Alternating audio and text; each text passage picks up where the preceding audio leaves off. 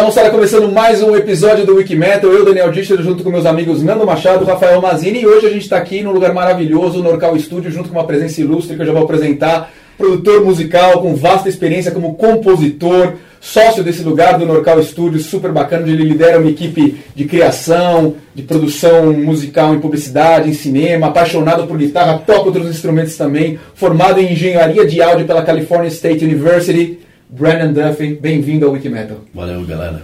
Muito legal estar aqui com você, Brandon. E para a gente começar a nossa conversa, queria que você explicasse para os nossos ouvintes e telespectadores como foi que você começou a trabalhar com produção.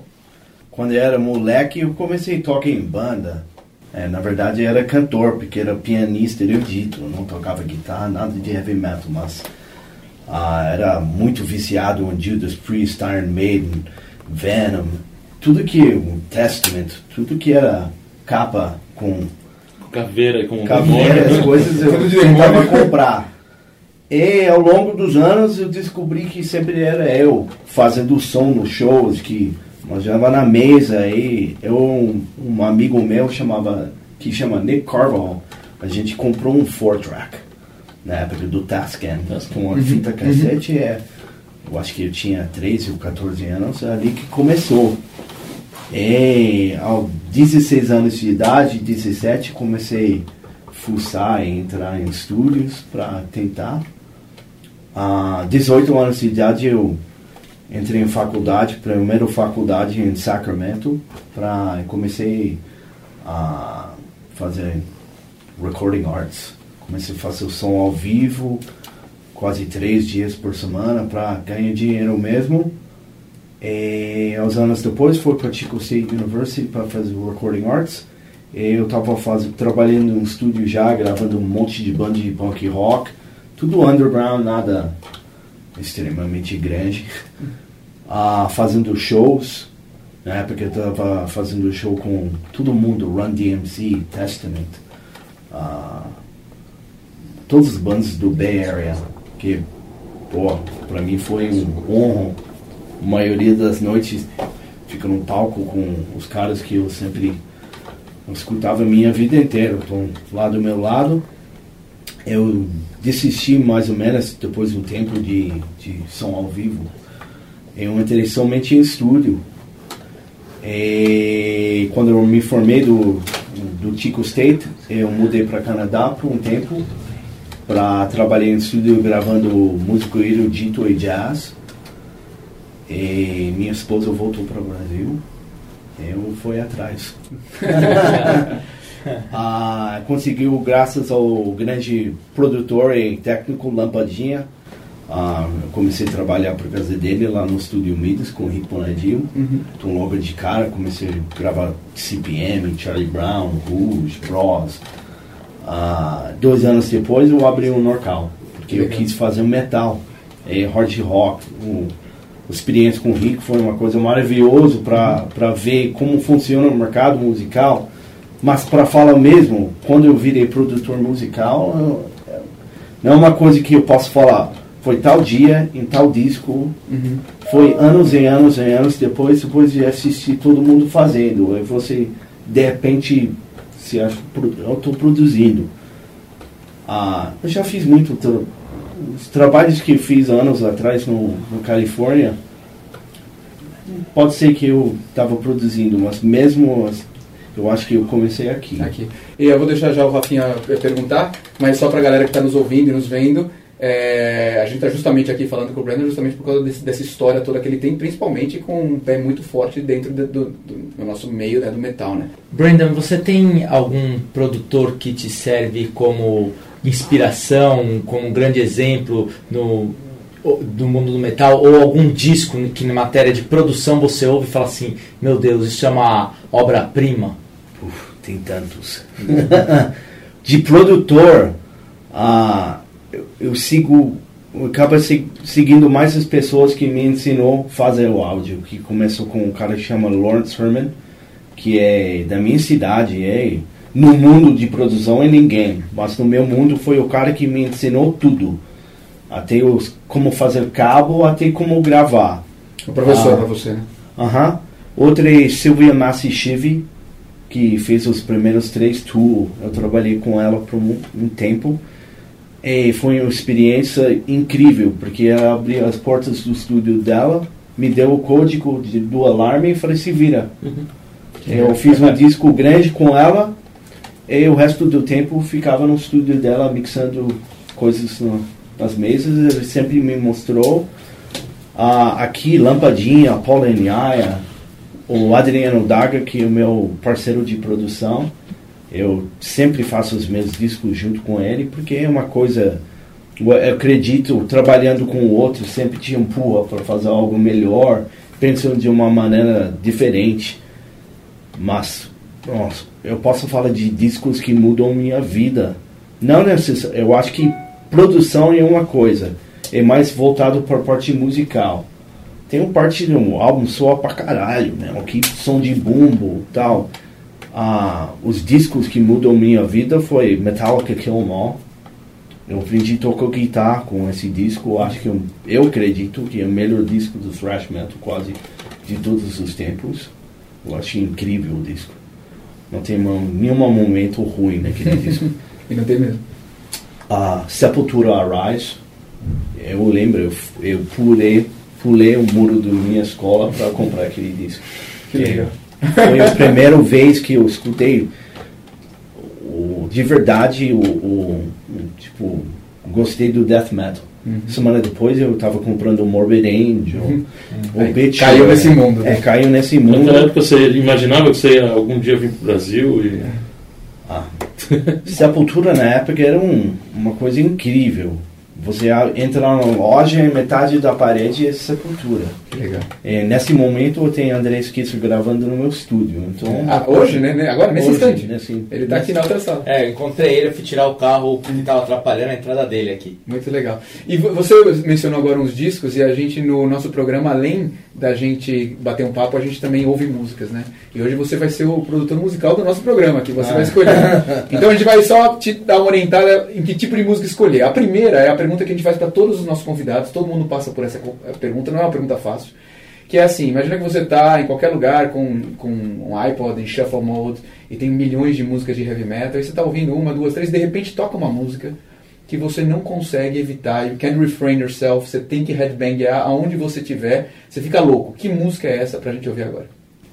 Uh, Into the Pit, Testament.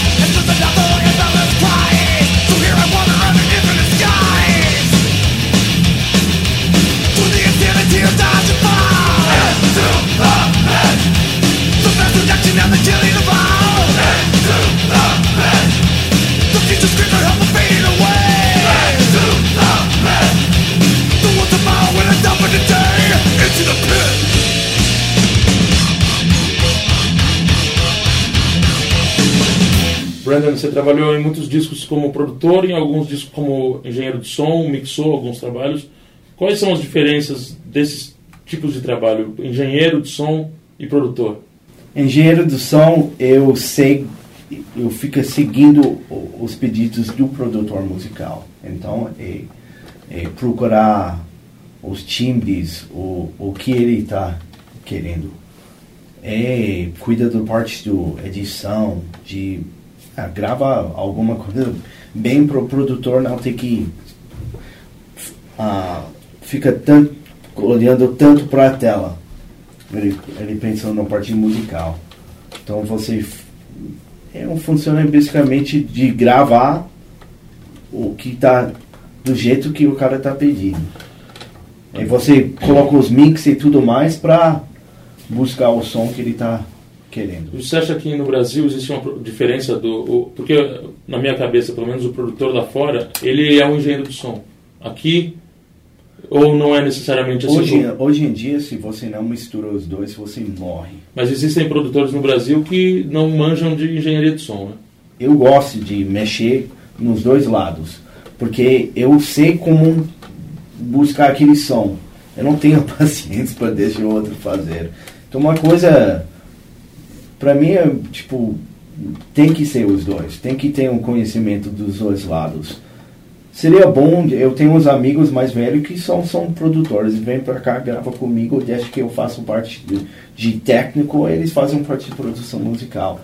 É, tem que confiar na outra pessoa também, uma, é quase um casamento. Esse, você acha que você ter estudado nos Estados Unidos, de ter conhecido as músicas lá, trabalhado, isso influencia muito no. tem um diferencial, na verdade, no seu trabalho? Eu acho que nada a ver, na verdade, com o fato que os Estados Unidos têm. Eu estudei muito, eu toquei piano, saxofone, baixo, guitarra, estudei, sou formado em música. Eu acho que a maneira, o ensino lá é muito forte. Ah, as pessoas abrem as portas de informação e tudo, mas nunca tive trabalhei em um estúdio com a cara ele esconder aquilo que ele está fazendo. Ele sempre tem muito sempre, acesso à informação. Muito acesso. Aqui está tendo agora. Eu acho que a galera está mais aberto com YouTube e uhum. tudo mais está tá mais fácil. Uhum. Então hoje em dia não talvez talvez 15 anos atrás isso tivemos essa diferença, mas hoje em dia eu acho que já não faz tanto. E, e pegando esse, esse, lance de é, Brasil e, e, o resto do mundo, é, você vê a, a, que existe, existe algum estilo de metal brasileiro é, falando de produção? Ou você acha que as bandas nacionais aqui, quando elas vão gravar um disco, elas se inspiram basicamente só no, no som internacional? Ou tem um estilo brasileiro assim? Acho que não. Sepultura é um som. Nossa, tem muita banda igual Sepultura. Uhum. Eu acho que tirou o fato que se Brasil é metal. Essa é uma coisa que eu, eu acho que é bem importante. O metal rompe as, as, fronteiras. Se o álbum está bem feito, e você vai, vai atrás. Pô, gostei pra caralho desse álbum aqui, eu quero fazer essa. Você está elogiando o trabalho do outro. Eu sempre me esperei, pô, gostaria de fazer um, um, um álbum igual Dead Heart and Dead World. Não, Andy Snip acertou. Incrível aquele álbum. O outro que ele fez foi Testament, uh, The Gathering. Ah. Para mim, esse é o melhor, um dos melhores trabalhos dele. Ele fez um monte de bandas agora. Ele fez o Accept último também. É. Que é muito bom. E se eu vou copiar ele, ou tentar fazer a mesma coisa, que é, é inspiração. Tipo, uhum. eu gostei, é. eu vou atrás. Eu acho que é uma coisa. É um guideline, né? Aham, é uma coisa positiva. Eu sempre, a gente entrou em metal. Uhum por causa disso, escutar aquele disco. Nada, nada faz ser original hoje em dia. Você pode buscar um, um caminho que eu quero fazer uma música com tal banda e com som de tal banda. Eu acho que é uma coisa positiva, porque tem que lembrar também, se uma banda hoje em dia ah, tipo Forca, que é uma banda do underground aqui, que é muito bom. Rolou no Orgulho Nacional agora recentemente. É, se alguém vira fã deles, e um, dois para virar fã do Corsos. Isso é uma coisa boa. Pô, gostou do Forca, gostou do, do Corsos, que vai gostar. Ele vai, tipo, vai dirigindo as pessoas para o lugar certo. Legal. E falando agora da, da diferença do, do, músico, do artista, você trabalhou com muitos artistas internacionais, uh, Mike Mangini, Billy Sheehan, Tim Ripper Owens e com muitas bandas brasileiras. É, o músico brasileiro tem algum diferencial comparado com o estrangeiro? Ou ele obedece o produtor? Ou existe alguma diferença ou semelhança? Assim? Ah, música, cada música em geral é diferente. Eu acho que o brasileiro não é diferente nesse sentido. Até, talvez, a diferença não pode comparar Billy Sheehan com um, um cara de uma bandinha que está começando a gravar. O André Buzik, então. O André Buzik. Que é um grande baixista. É um grande baixista. O comportamento do André no estúdio, quando a gente fez Bravo, em comparação com, com o Billy Sheehan, é quase o mesmo. O cara respeita muita gente, a gente respeita ele a gente briga um pouquinho para para acertar o som do disco, mas em geral eu acho que o problema si é o valor que cada um tem. O, o, o Billy sabe que a galera valoriza o trabalho dele. Eu acho que, especialmente as bandas mais antigas, como Dr. Sin, Corsos, esses caras têm mais. Uh, eu acho que a galera tem que, tem que ser dado mais valor para essas pessoas. Que realmente André Buzik é um baixista fenomenal é um músico incrível, é um cantor, um dos melhores do país, eu posso falar. O cara é excelente. Os irmãos Buzik, assim, eu acho que a gente tem que ter um movimento para lembrar valorizar o metal daqui e dar um valor para eles, porque Dr. Sin eu acredito que ainda hoje é um dos é um das bandas as bandas de metal que, tipo, tem Viper, Dr. Sin, Corsus, Sepultura, Crisium. Esses são, os, tipo, as pedras de metal aqui. Basta lembrar o, o valor de, de cada um que eles ainda estão faz, fazendo descasso. Dr. Sin não tem nenhum disco ruim eles lançaram aqui. A galera falando, porra, que, que merda. O último disco do Corsus meu Deus, aquele disco é muito, muito bom. Que pra, pra thrash metal eu escuto muitas vezes no trânsito. E vamos pegar que você está falando de disco, de, de música, hora de música no programa. É, eu sei que você lançou muitos, produziu muitos discos que você se orgulha, mas eu quero que você escolha uma música de um disco que você se orgulha muito de ter produzido, de uma banda que você gosta muito, pra gente ouvir aqui no Ike Metal. Pede a banda e a música. Ah, seria minha última produção para sair, que é uma banda que chama King of Bones. É, música chama We Are the Law.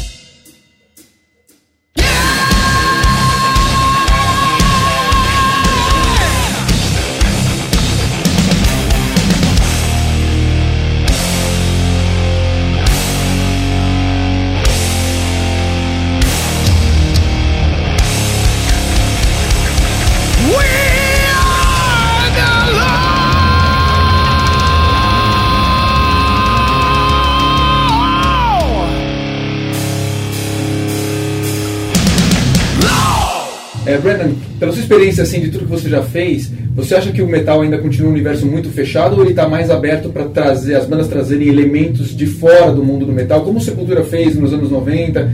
Como você vê isso e, e você teve experiência com isso também de, de produzir discos que, que alguns elementos de fora diferentes do que é o tradicional do metal foram usados? Eu acho que isso é uma coisa que todas as mudanças que aconteciam metal legal, tipo Roots, o Opeth, bandas bandas assim que estão trazendo influências de outras áreas, sempre são as bandas que acabam sobressaindo um pouquinho. Uh, Mastodon, por exemplo, é, é um metal normal. É, ao longo dos anos, uma banda que emplacou legal. Eu acho que merece o espaço que tem, porque sempre traz um, um pimenta diferente para o nosso mundo.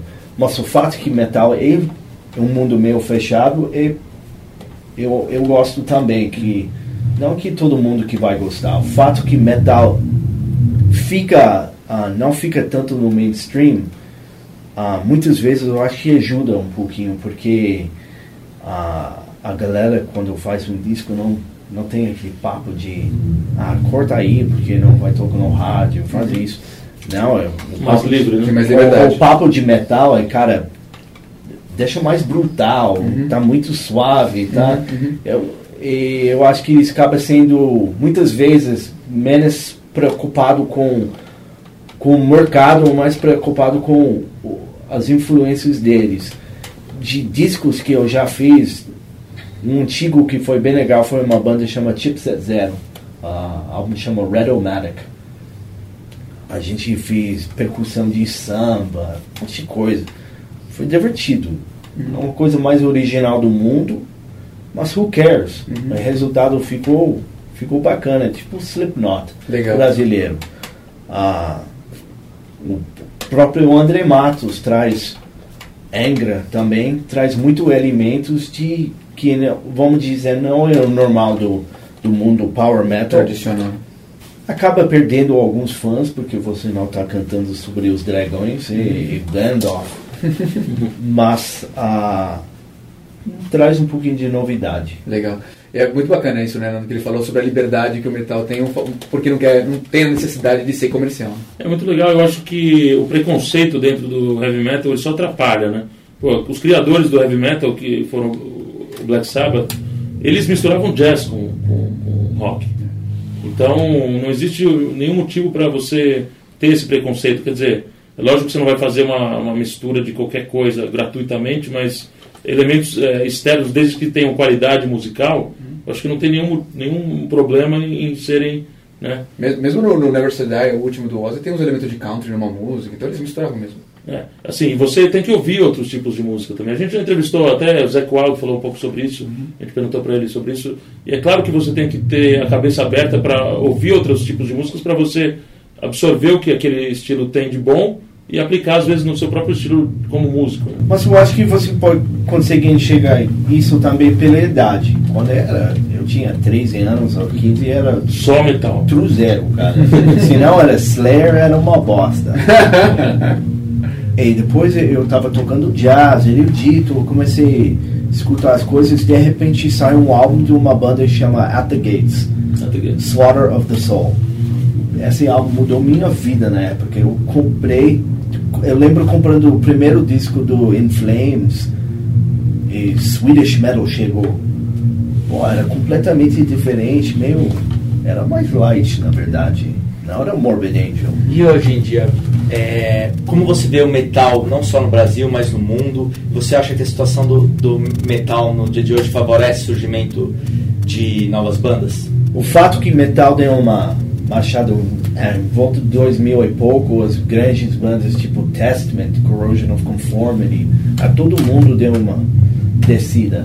Eu acho que o mercado estava saturado de uma forma e a galera estava meio de saco cheio o Metallica deu a grande saída do, do Black Album, bombou tudo e depois, poc, caiu.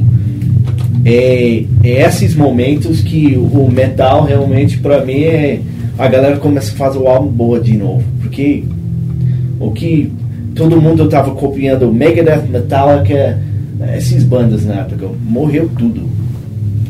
E até Pantera foi embora.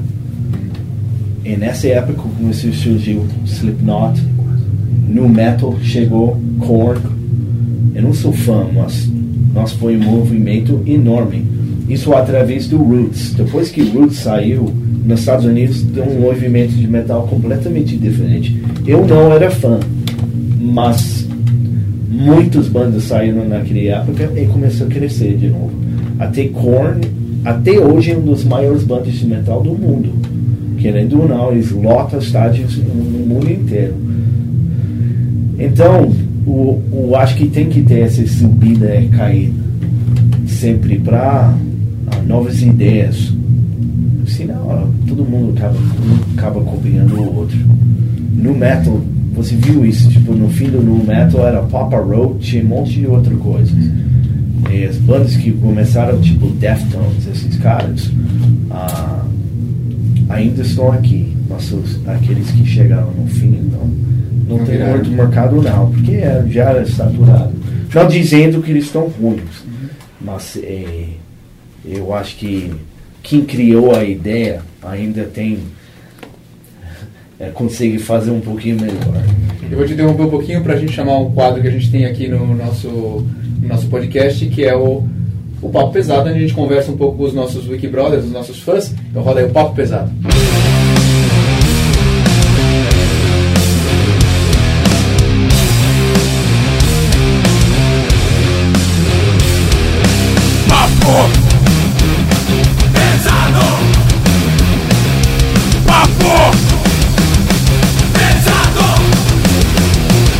Fala galera, Nando Machado aqui para bater um papo pesado com os nossos Wiki Brothers.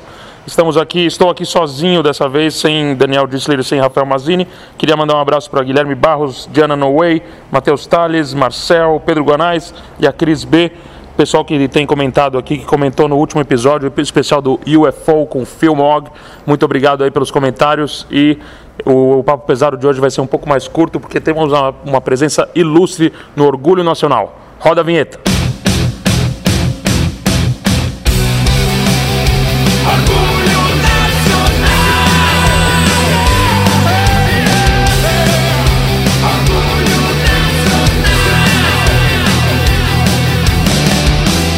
Estou aqui com o meu amigo grande André Matos. E aí, André, tudo bem? E aí, Nando? Estamos aqui com o André no Orgulho Nacional mais uma vez, porque essa semana é uma semana especial para você, né? Semana especial é, não apenas por dar sequência aí à turnê que a gente já começou, né, a turnê do The Turn on the Lights com a comemoração dos 20 anos do Angels Cry, mas a gente vai fazer um grande show é, em São Paulo, no Via Marquês, que me lembra bastante os shows que a gente fez lá com o Viper também no ano passado. E vai ser o grande show de lançamento da turnê na nossa cidade, São Paulo, e que também tem um lado especial nisso, porque a gente vai fazer uma captação oficial de imagens aí para um futuro DVD, para futuros videoclipes também. Então a gente já está na divulgação aí, na, na febre aí desse show que vai rolar dia 11 agora. A turnê do, do Turn of the Lights e do, da comemoração do Angels Cry já está fazendo o quê? Um mês? Você já passou por algumas capitais importantes aí, né? Chegou de Porto Alegre ontem, é isso? Exatamente. Começou faz até mais de um mês. A gente começou a turnê por Sorocaba, aqui no interior de São Paulo. Já passou por Recife, Vitória, Porto Alegre ontem, exatamente ontem. E, e uma coisa interessante é que é, os shows têm sido, em sua grande maioria, sold out, né? Tem sido casa cheia já, tipo, uma semana de antecedência ingressos esgotados e a gente está bem feliz com essa receptividade do público, porque se é que se proclamava por aí que não existe público para o metal nacional e que a coisa funciona só para as bandas gringas, eu acho que a gente está provando justamente o contrário. Isso aí. E o que, que você é, o que, que você vai mostrar nesse show do dia 11 de maio no Via Marquês? Como é que show. tem sido o show? É, começa com o Turn of the Lights? Tem música de todas as fases da sua carreira? Como é que é? Show completíssimo, né? O show começa realmente intercalando músicas novas do The Turn of the Lights, né? Que é o disco que saiu no, na segunda metade do ano passado e que a gente não teve até a oportunidade de cair na estrada no ano passado, justamente em função até da turnê do Viper que estava rolando. A gente fez uma opção por adiar um pouco a turnê da banda solo, mas viemos com força total, mostrando agora. Até foi legal dar esse tempo para o público se acostumar mais com as músicas. e a gente vê o quanto o público está inteirado é, com esse repertório. Então, são as músicas novas, intercaladas com alguns clássicos da carreira, não vai faltar aí alguma coisa de Xamã, alguma coisa de, de próprio Viper também. É, e a gente faz uma pausa no meio do show para preparar, para tomar um fôlego para atacar o álbum Angels Cry na íntegra, né, que são ali 10 músicas praticamente, é, na íntegra, do começo ao final, na tonalidade original, para quem quiser saber e que é uma é um desafio para a gente, né? Assim, tecnicamente foi um álbum lançado há 20 anos, onde a gente estava ali no no ápice da, da, da, nossa exigência técnica, vamos dizer assim.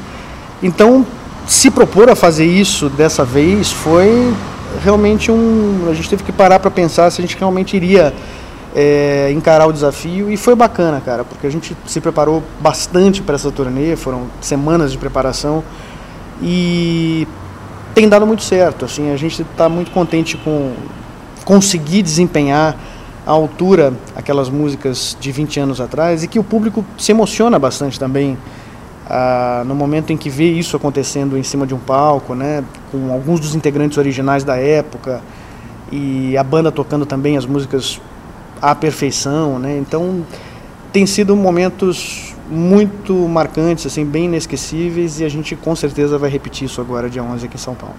E falar em inesquecível, acho que essa turnê vai ser coroada, talvez com um momento que a gente já sabe antes de acontecer mesmo que vai ser inesquecível, que vai ser o grande show do Rock in Rio, né? Uma coisa que para você tem uma uma importância histórica, né? Acho que você teve no Rock in Rio 85. Como é que como é que vai ser o show do Rock in Rio?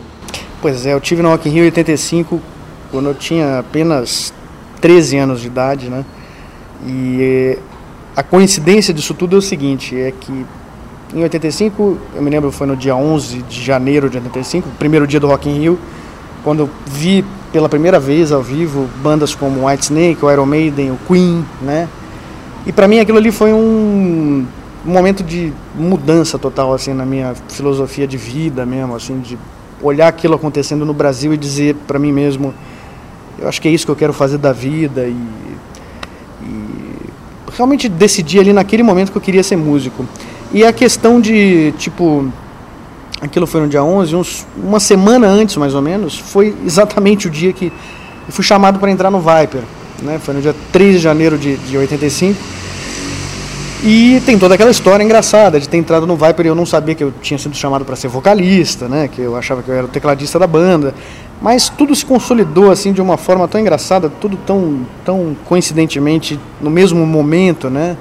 Que eu fui chamado para o Viper e aí uma semana depois eu estava no Rio para ver o, o primeiro Rock in Rio e 28 anos depois, eis que a banda, minha banda solo, André Matos Solo, é convidada para tocar no Rock in Rio, tendo como convidado especial no próprio show, no palco Sunset, na, ninguém menos que o Viper. Então, para mim, isso simbolicamente é o encerramento de um grande ciclo que nesse meio tempo muita água rolou embaixo da ponte, muita coisa aconteceu, é, coisas boas, coisas ruins, mas obviamente que o saldo disso tudo é positivíssimo e, e aquilo que eu me propus naquele momento em que eu estava lá assistindo o primeiro Rock in Rio realmente aconteceu, foi isso que eu acabei fazendo da vida mesmo.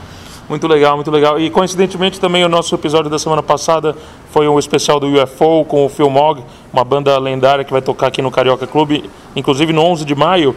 Acho que é legal falar para todo mundo que, que a gente recebeu algumas mensagens, pessoal reclamando, pô, show do André no mesmo dia do UFO. É, como vocês sabem, que quem frequenta as casas de show de São Paulo, o Carioca Clube tem um, uma, um horário diferente né, de shows, eles, os shows lá são bem cedo, então acho que é importante falar para o pessoal que dá tempo de quem quiser ir no UFO e depois ir para o Via Marquês, também dá tempo de ver o, show, o seu show, né? Seu show, vai começar a que horas o show, mais ou menos? Olha, nós, nós estamos com, com duas bandas de abertura no Via Marquês, que é o Mad Gator e o King of Bones. E eles começam a tocar pontualmente às 8 da noite. A casa abre antes das 7 da noite. Então, nós devemos estar no palco às 10 horas. Então dá tempo tranquilamente de quem for assistir o UFO, acho que é exatamente o tempo certinho de deslocamento de uma casa para outra, ninguém vai ficar sem ver os dois shows não. A não ser que os ingressos se esgotem, né? Os ingressos esgotem rapidinho, né? Então, a, a dica que eu queria dar é que até a semana passada, a exemplo do que aconteceu nos shows do Viper também no Via Marquês, os ingressos começaram a ser vendidos muito rapidamente, né? e a gente já está bem próximo de, de, uma lotação. Então, assim, eu aconselho a galera que está afim de ir no show de não deixar para a última hora para comprar os ingressos e já correr e garantir é, durante essa semana agora, porque com certeza, imagino que até sexta-feira a gente tem um, uma grande probabilidade dos ingressos já estarem esgotados. Muito como legal. foi agora em Porto Alegre, como foi também em Sorocaba, enfim. Isso tem sido um, uma constante na turnê. E a gente tem até optado em fazer shows em lugares médios e não tão grandes, para ter justamente essa proximidade maior do público e a gente se sentir mais dentro da plateia também. Isso tem acontecido em todos os lugares. Muito legal, André. Nós vamos estar presentes com certeza no dia 11. O Power Trio em peso lá do, do Wikimetal vai estar lá te prestigiando. E assim, para a gente acabar esse orgulho nacional, eu queria fazer uma pergunta e já emendar num som. É, como é que tem sido a reação do público com as músicas do Turn of the Lights? E queria que você escolhesse a música que tem rolado mais legal nos shows para a gente ouvir agora no Wikimetal. Bom, a reação do público para mim tem sido surpreendente porque é um álbum relativamente novo, né? Então, na hora que a gente como a gente brinca, né, quando a gente joga pra galera para eles cantarem, eles estão afinadíssimos e estão acompanhando as músicas assim como se fossem clássicos já, né?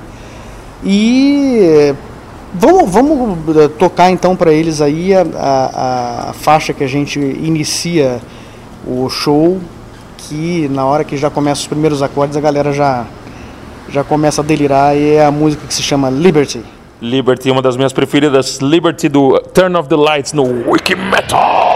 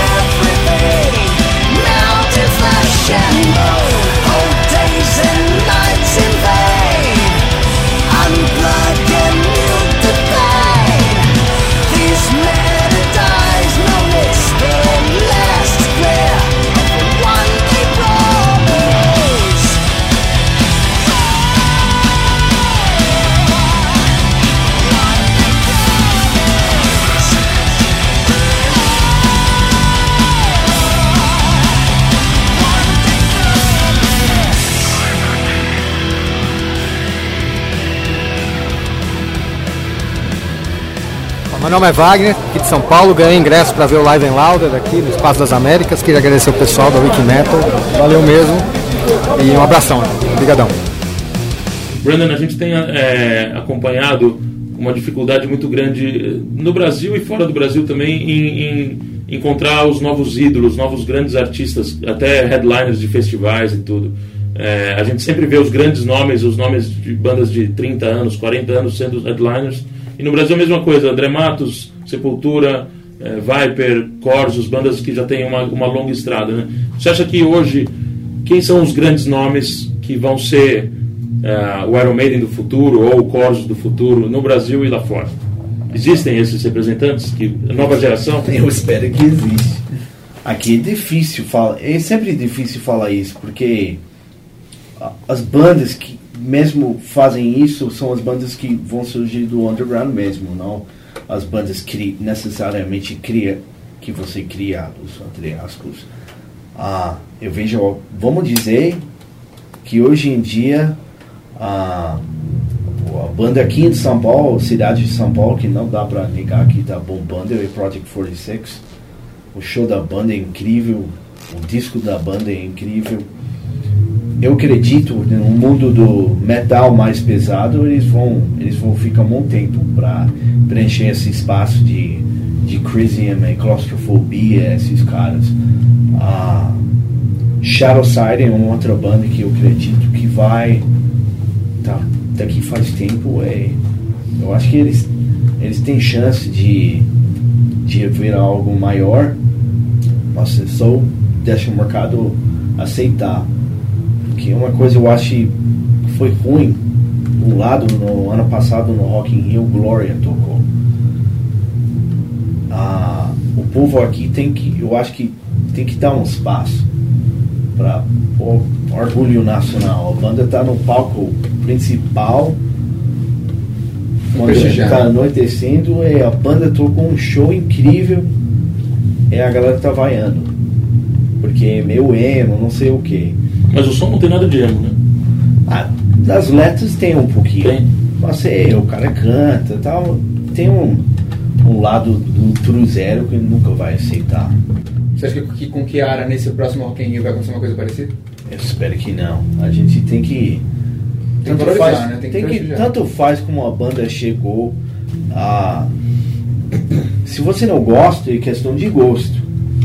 Mas Respeito o tem que, torcer, tem que torcer um pouquinho. Que tem fã. A, a banda tem fã. Isso que o Brandon tá falando é que a gente fala sempre aqui no Wikimetal, né? Da gente, em vez de ficar dividindo o nosso movimento, que ele já é pequeno por natureza, e vai ficar um monte de movimentozinhos minúsculos que não tem força pra nada, a nossa ideia é sempre somar isso e um, movimento ajuda o outro, uma banda ajuda o outro, e, e- e o público realmente tentar empurrar o movimento pra frente, porque no final é tudo é metal, né? Você acha que lá fora Exatamente. existe menos preconceito com as bandas de estilos variados assim? Ou, Ah, ou os preconce- zero também estão lá? Ah, True Zero tem em todo lugar. Ah, é que mais tem. É cara com opinião forte. A gente precisa do True Zero. Que ser seu fã é um fã fiel. Ah, eu acho que a internet abriu uma. aumentou o poder do True Zero. entre. Mas o mercado aqui tá, ainda está na base das bandas antigas. Então é difícil para as pessoas. a- a que- eles nem querem acreditar nas bandas como Sepultura e André Matos. Esse já é um mercado difícil para eles aqui. Então imagina para uma banda que está começando. Então, ei, a galera tem que pensar em fazer novos mercados, novas ideias, criar uma coisa sozinho. Que hoje em dia não tem um, um, um gravador abraçando a causa e empurrando. Colocando dinheiro. No... Você tem que fazer mesmo. Então, o, o, mo- o movimento é mais roots. E o. Porém, quando você consegue pegar aqueles fãs, eles vão ficar. E o seu. Vamos pegar agora um pouco do seu lado músico. Você, como é que você tá? Você tem banda, você toca de vez em quando, só no churrasco com os amigos, pretende fazer um show, lançar um disco? Como tá o, o- lado músico mesmo? Ultimamente, eu tô tocando muito teclado. Maçã S, F1. Ah, eu tocava com uma banda que chamava Cherumi. Ah, com, com um grupo de amigos meus, mas por causa de ah, falta de tempo, decisão da minha vida para seguir mais o lado de produção musical. Ah, eu abandonei a causa. Tem, hoje em dia não que eu sou velho, eu tenho 35 anos, tenho filho, mais um no, no caminho. Eu gostaria muito de ter banda. Mas no, no momento eu gosto de ver a molecada, lembrar, pô, foi legal pra caramba na época que eu tocava metal nos Estados Unidos com meus amigos, fiz uns tornezinhos, toco em lugar zoado pra ninguém. ah, eu é mais uma coisa, eu gosto de assistir show hoje em dia. Eu- não que eu não gosto de tocar mais, mas talvez Pelo mais momento. coisa, falta de tempo. Falta de tempo. E, e já que você é, é, dedica muito mais tempo à produção e engenharia musical e tudo mais, e para fazer um trabalho de tanta qualidade como você faz, é claro que é um monte de características, um monte de coisas juntas. Mas se você tiver que escolher uma característica que faz um produtor musical ser bom, que característica é essa? Qual é a característica que define melhor um produtor musical? Qual é o ouro disso? Eu acho que uma não basta só falar um, é paciência. É tem que amar de verdade fazer música. Paciência e gostar muito do que faz. né? Legal. Brendan, eh, agora uma curiosidade que todo mundo deve estar pensando, que está assistindo. O que, que você veio fazer no Brasil? Eu estou apaixonado por uma mulher brasileira. né? Então, eu estava morando no Canadá. Na época ele tinha voltado para o Brasil. A gente morava junto em facu quando, na faculdade em Chico. E quando eu falei temperatura do fora do, do estúdio, que era menos 30 com, com vento, era mais frio ainda. E na época era carnaval, aqui ela estava na praia tomando cerveja, ela falou, pode vir para cá. pra lá não vou. Então, É um ótimo motivo. é, eu vendi meu carro, vendi todos os meus equipamentos de áudio. Eu achava que era meu abandonar geral, era fazer aula de inglês e acaba fica seis meses aqui, casando, lógico.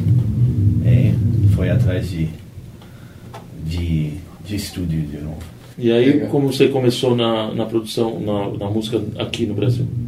Eu fui Você contratado. tinha um currículo muito bom, obviamente, né? Sim, eu fiz uma entrevista meio engraçada com uma bandinha, chamava Bateria de Baratas, mal falava português. É, meu, hoje em dia um cara, um grande amigo meu, é um, um dos meus professores, vamos dizer, de, de, do mundo do áudio, me contratou como assistente lá no Estúdio Midas. E eu entrei logo como assistente em grandes gravações de discos de rock aqui, conheci todo mundo, fiz um monte de amigo, conheci todos os produtores boas aqui do país, tipo Paulinho Maia, que todo dia tá postando essa bandoleira dele no, no internet, eu acho bacana. Ah, é um grande produtor de metal também, fiz o, o E músico também, excelente, baixista e cantor também. e pessoa. Ah. É, ele fez o, o Madame Satan, que eu, eu acho que é um disco fenomenal. A banda de Belém É, também. da menina- Aham. uma menina né, que canta. Eu sou muito fã, eu gosto mesmo. Ele era baixista do Monstro, né? É, Aham. isso. E, é, eu acabei entrando no estúdio naquela época, mas aqui no Brasil eu tô aqui pra minha mulher. E por falar, deixa eu eu vou até pular aqui uma, umas perguntas, já que você falou da sua mulher que te trouxe para o Brasil, vamos pegar esse, esse gancho e fala pra gente quem você considera uma mulher importante pro rock, pro metal nacional ou mundial, é, que é um mundo muito mais dominado por homens, mas tem muitas mulheres importantes. Quem você acha uma E grande cada, mulher? cada dia mais tem bandas com mulheres, né? Não sei se existem mulheres também produzindo discos. Sim, Sylvia Massichini, É, que fez Power Man 5000. Fez o Toy Shop até mesmo. Toy Shop é. Ah, tem Angela Gossel. Tem a entrada dela no Arch Enemy. Eu acho que tem uma mudada no Death Metal no geral. Mulher que sempre era fã né, era o baixista do Bolt Thrower. é legal pra caramba. Eu acho que eles fizeram. Não é um movimento de mulher, mas acaba. Uma mulherada gosta de metal. Agora tá entrando mais. Cada vez mais. Tem um, um, é, adoro que é mais hard rock, mas a Cristina Scabia do Lacuna Coil. Lacuna Coil. Ah, nossa, tá entrando tantos artistas hoje em dia. Eu acho que não. Um para falar que um é mais importante do outro é difícil. Movimento de metal, uma mulher que empresariou, introduziu o, o grande estrela para hoje em dia é, é Sharon Osbourne. Não pode ignorar. Teve sua importância enorme, né? É muito, muito, muito grande. Ela apoia um Cold Chamber, um monte de banda. É, tem muita gente que apoia metal sem você saber. Tipo, a, a mulher que assinou The Deftones? Madonna. Ela que colocou eles pra colocar a grana atrás do new metal. Mas de mulher em metal, hoje em dia, eu acho que tem que escolher as grandes que estão na- nas bandas e influenciam os outros para entrar. Legal. E Brandon, é, todo mundo que toca, né? Eu sou um guitarrista medíocre, que toca um pouquinho também, mas todo mundo que toca quando pega o instrumento, geralmente tem um, dois riffs que é natural você começar fazendo esses riffs. É, eu, eu, eu faço o Seek and Destroy toda vez que eu pego um instrumento. É, que riff você gosta de fazer pra gente ouvir essa música aqui no Wiki Metal agora? É Seek and Destroy. É Seek and Destroy. Muito bom. Então, Seek and Destroy no Wiki Metal.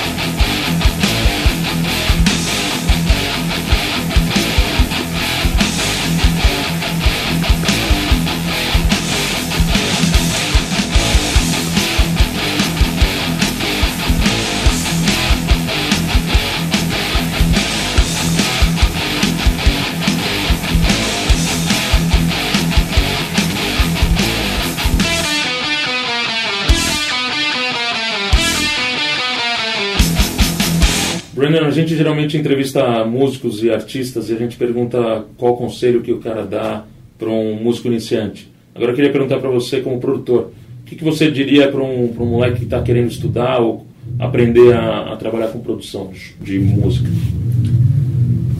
Ah, para produção de música tem toca todos os instrumentos possíveis, se dá. Ah, escuta muita música, não só somente metal. Escuta tudo que for possível. No lado de ser música é uma coisa de paciência e de tocar aquilo que você gosta. Eu acho que é a coisa mais importante. Mesmo você produtor, não adianta fazer música que você não gosta, porque você não vai sentar todo dia por horas e horas e tocar aquilo que você é um trabalho. Música não deve ser um trabalho, deve ser um tipo um paixão mesmo.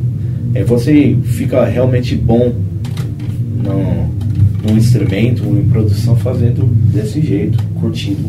Eu amo fazer isso, graças a Deus, todo dia. Quando eu acordo, eu vou para meu estúdio para gravar disco, para fazer música. Mesmo se eu não gosto da música que eu estou gravando, pelo menos eu estou mexendo nisso. Bom, Rafa, para terminar então o nosso episódio, tá faltando o quê? A nossa tradicional promoção.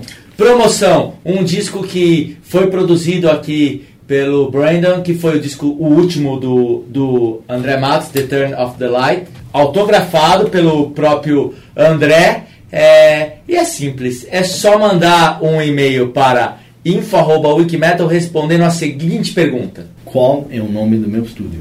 Brandon fez a pergunta qual o nome do estúdio de Brandon Duffy. Mande para info.wikimetal.com.br e você vai ganhar o quê, Nando Machado? O disco The Turn of the Lights, o último disco de André Matos, autografado pelo grande André.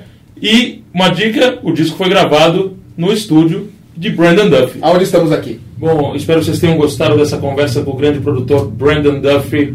Um puta prazer ter você no Wikimetal. Obrigado e mesmo. sempre que precisar de qualquer coisa, Obrigadão. viu? conte com Valeu. a gente. Obrigado. Estamos aí. Brandon Duffy no Wikimetal! Valeu! Fala galera, aqui Nando Machado num papo pesado, o quadro aqui que tem todas as eh, tem músicas de todas as suas das todas as- Quer dar o, pode dar o do André? Pode. É dele. Porra, nossa, é nosso. Segunda vez, né? Põe a câmera no chão. Põe a câmera no chão. Tá gravando? Dois segundos. Opa, meu nome é Wagner, aqui de São Paulo, ganhei ingresso para ver o Live and Louder aqui no Espaço das Américas pela Wikimetal. Vai de novo.